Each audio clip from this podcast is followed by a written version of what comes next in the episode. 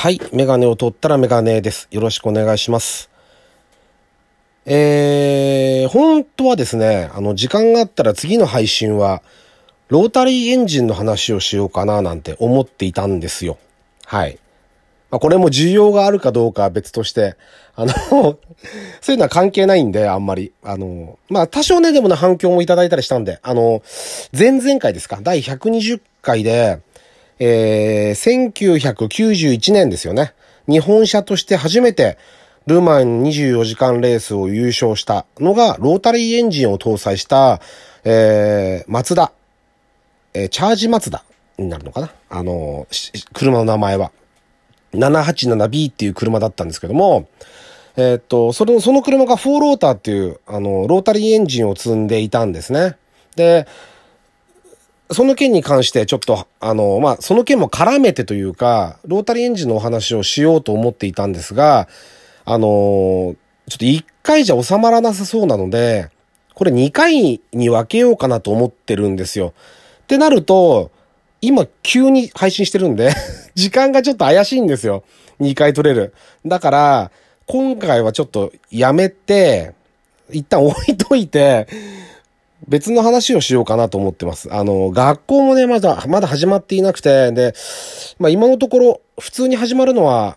第3週ぐらいからですかね。それまではこう、変則で行ったりとか、半日だったりとか、そんな感じで行くみたいですけども、まだちょっと、かかりそうですね。なので、ちょっとあの、全然関係ない別の話をしようかなと思ってます。えー、第122回ですね。ラジオにメガネ始めたいと思います。よろしくお願いします。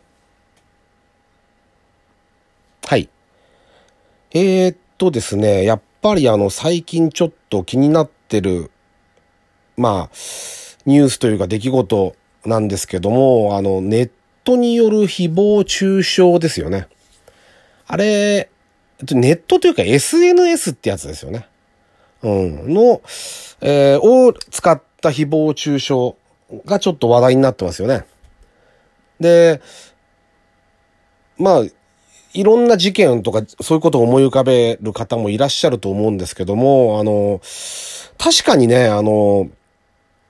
うんと、僕なんかだと結構インターネットが始まったような頃を割と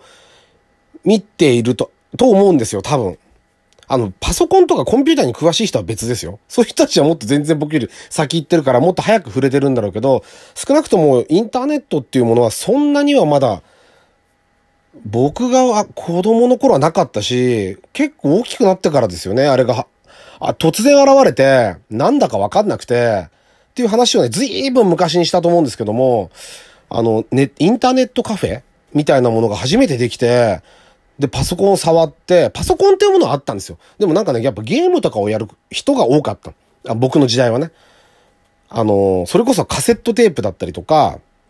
カセットテープにゲーム入るのすごくないですか？あの、この辺、この一連の話もね、なんか最初の方にしたと思うんですけど、それがややがてフロッピーになって、劇的に速度が速くなるんですよね。あの、ゲームのその、始めるまでカセットテープだと1時間半とかかかっちゃうんで、ロードしてる時間が。ななんで、1時間とか1時間半全然かかっちゃうんですよ。だから、フロッピーになってものすごく進化して、で、そういう風にパソコンがどんどん進化してるなと思っていたところにふっと現れたように、インターネットっていうものが出てきて、だからそれこそね、あれですよ、あの、某、えっと、芸人さん、ね、あの、よくヤホーってやってんじゃないですか、言ってんじゃないですか。ネタで。あれ、本当にね、ヤヤフーだかヤホーだか分かんなかったし、えっ、と、グーグルだかゴーグルだか分かんなかったんですよ。最初の頃って。だって僕が見てた雑誌とかで、結構大きくなったからですね、それも。社会人になったからかな。だって、Google っていう検索サイトがとても便利でいいらしい。みたいなのが普通に出てたんですよ。ええー、そういうのがあるんだ。じゃあ使ってみようかなとかって言ってたんですよ、だって。ほんの何年前 ?20 年とか、もうちょい前か。25年は経ってないかな。とか、その頃そうなんですよ。で、それがインターネットってものが始まって使うようになって、まあ便利なわけですよ。だからホームページとかにあの、切り板、今ないですよね、切り板って。あの、7777を踏んだら、掲示板に、あの、切り板踏みましたとかって書いたり、今多分な、そういう風習ないと思いますけど、昔はそういうのがあったんですよ、実際。あ、あと、だから掲示板ってものが特に多くて、いろんな、例えばね、僕サッカー大宮 RD じゃあれ、あの、チームの、えっと、ホームページにも書き込み掲示板ってあったんですよ。BBS って言うんでしたっけ？で、それがやっぱりね、荒れるんですよ。あれ何年ぐらいだったのかな？やっぱインターネットがバーって普及し始めてみんなが使うようになってからですよね。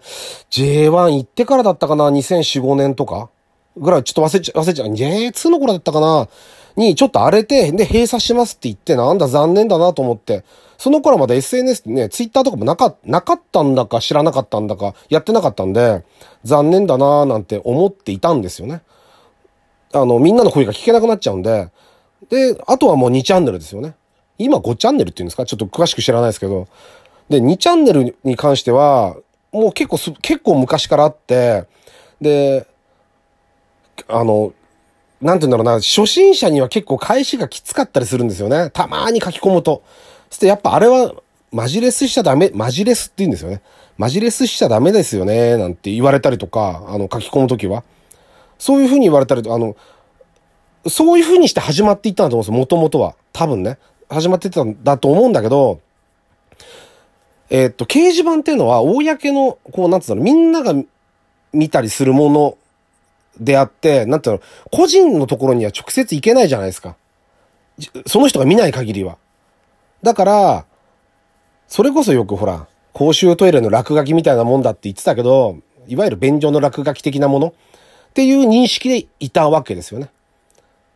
ところがね、今は違うじゃないですか。個人にところに行けちゃうんで、その、ツイッターアカウントだったりとか、まあ、フェイスブックもそうだろうし、インスタグラムもそうですよね。あれって、その本人に、しかも、別のアカウントで、自分の本当のアカウントじゃなくて、別のアカウント使って書き込めるっていう、非常に危険なツールですよね。やっぱ、だって自分のところに直接来てるわけですからね。あの、掲示板に悪口書くのとはちょっと訳が違うじゃないですか。あの、破壊力も違うし、で、またそのね、ネット環境ってものが便利になりすぎちゃって、だ例えば携帯電話もそうですよ。だから僕が最初に持った携帯電話は、それこそ電話がかかってきても、電話番号しか出なかったんですよ。名前すら出、出なかったとか、登録できなかったんです。電話帳機能がなかったから。電話帳機能がないって、すごいですけどね。だから電話帳を見て電話しなきゃいけなかったんですよ。で、出るときも自分で名乗るわけですよ。はい、メガネですって。ああ、誰々くんか、とかっていう、そういう話ですよね。そういうふうに使っていたものが、や、やがて名前が出るようになって、で、それから名前がカタカナから漢字になって、で、画面はカラー化されて、で、えー、っとね、やっぱ一番大きかったのは i モードですよね。i モード、EasyWeb とか、あの辺。いわゆる携帯でインターネットが使えるようになったって。で、僕なんかにしてみると、あの当時の貧弱な、あの、液晶画面で見れるもんなんていうのは、大してないんだ、ないだろうと。で、こんなものはそんなに発展しないんじゃないかなってずっと思ってたんですよ。ところが、どんどん画面が大きくなってカラー化されて、どんどんどんどん使い勝手が良くなっていくんですよね。まあ当たり前ですけどね、開発してるから。最初はね、天気予報ぐらいしか見なかったものが、そういう、そういう掲示板なんかも見れたりとか、そういう i モードとか、そういう携帯電話のブラ、ブラウザっていうのかな？携帯電話用のホームページっていうものがいっぱいできるんですよね。今はちょっと違うじゃないですか。スマートフォンはまたちょっと違うけども、あの、そういうものができていって、ほぼ今やもう小型パソコン化しちゃってるじゃないですか。これでもなんか若い人が聞いたらすげえおっさんが昔の話してるように思うと思うんですけど、僕なんかだ、にすると、今何を思いついたかっていうと、そう、あのね、例えば、i モードって、今、今 i モードってもうなくなっちゃうんですよね。2020何年だかに。あと数年で多分なくなっちゃうんだと思うんですけど、i モードサービスが。もう使わないからみんな。だと思うんですけど、あれだってついこの間、例えばね、僕なんかは F1 でこう、時代を遡っていくんで、2005年とか2006年、だから、フェルナンド・アロンソが、ミハイル・シューマッハが連続チャンピオンを取っていて、フェラーリで。それをストップしたのがフェルナンド・アロンソっていう選手だったんですね。その選手が乗ってたのがルノーだったんですよ。2005年に、あの、連勝をストップさせるんですけども、ワールドチャンピオン取って。で、2連覇するんですけども、その時のルノーのマシンに、の一番先頭の部分に i モードの i って入ってましたよね。あの、僕の世代の人ならわかると思うんですけど、愛モードの愛ってなんかこう、ギンジャンって歪んだ愛。歪んだ愛ってなんか、ちょっと哲学みたいですけど、そうじゃなくて、こう字が歪んでる愛、愛の字が、貼り付けてあって、ヘルメットにも、ドライバーのヘルメットの頭の一番上にもあの愛のも文字が、あのー、こう、は、は、貼ってあるというか、プリント、うんと、なんて言うんだろう。ロゴが、は出てたんですよね。ついてたんですよ。i モードの。だから、とか、そう考えると、2005年、まあ、結構昔っちゃ昔ですけど、その頃はあれがものすごく携帯の、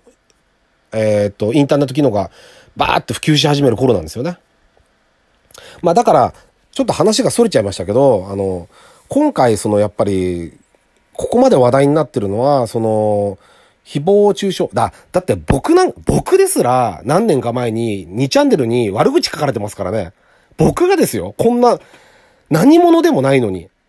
書かれちゃうんですよ。こんなんでも。だから、そう考えたら、そう、有名人っていうのは狙われるのは当たり前になっちゃってて、じゃあそれをじゃあ見逃すのが当然かってそうじゃなくて、やっぱり、ある程度こう、法制化はするべきだと思いますよね。やっぱ打たれ強い人、打たれ弱い人。いろんな人がいるんで人間だから。だから弱い人だけが、えー、辛い思いをするとかっていうのは間違ってますよね。あの、もう基本的に間違いなんで、あの、そういう行為はやっぱりやめるべきだし、法整備もするべきだなっていうふうに思いましたよね。今回のことで。やっぱ特定のとこに行って、あの、そういうことができる怖さっていうのを改めて思い知りましたよね。はい。というわけで、えっと、次回行けたら、ロータリーエンジンの話もしたいかなと思ってます。前後編で。はい。というわけで、えー、メガネを取ったらメガネでした。ありがとうございました。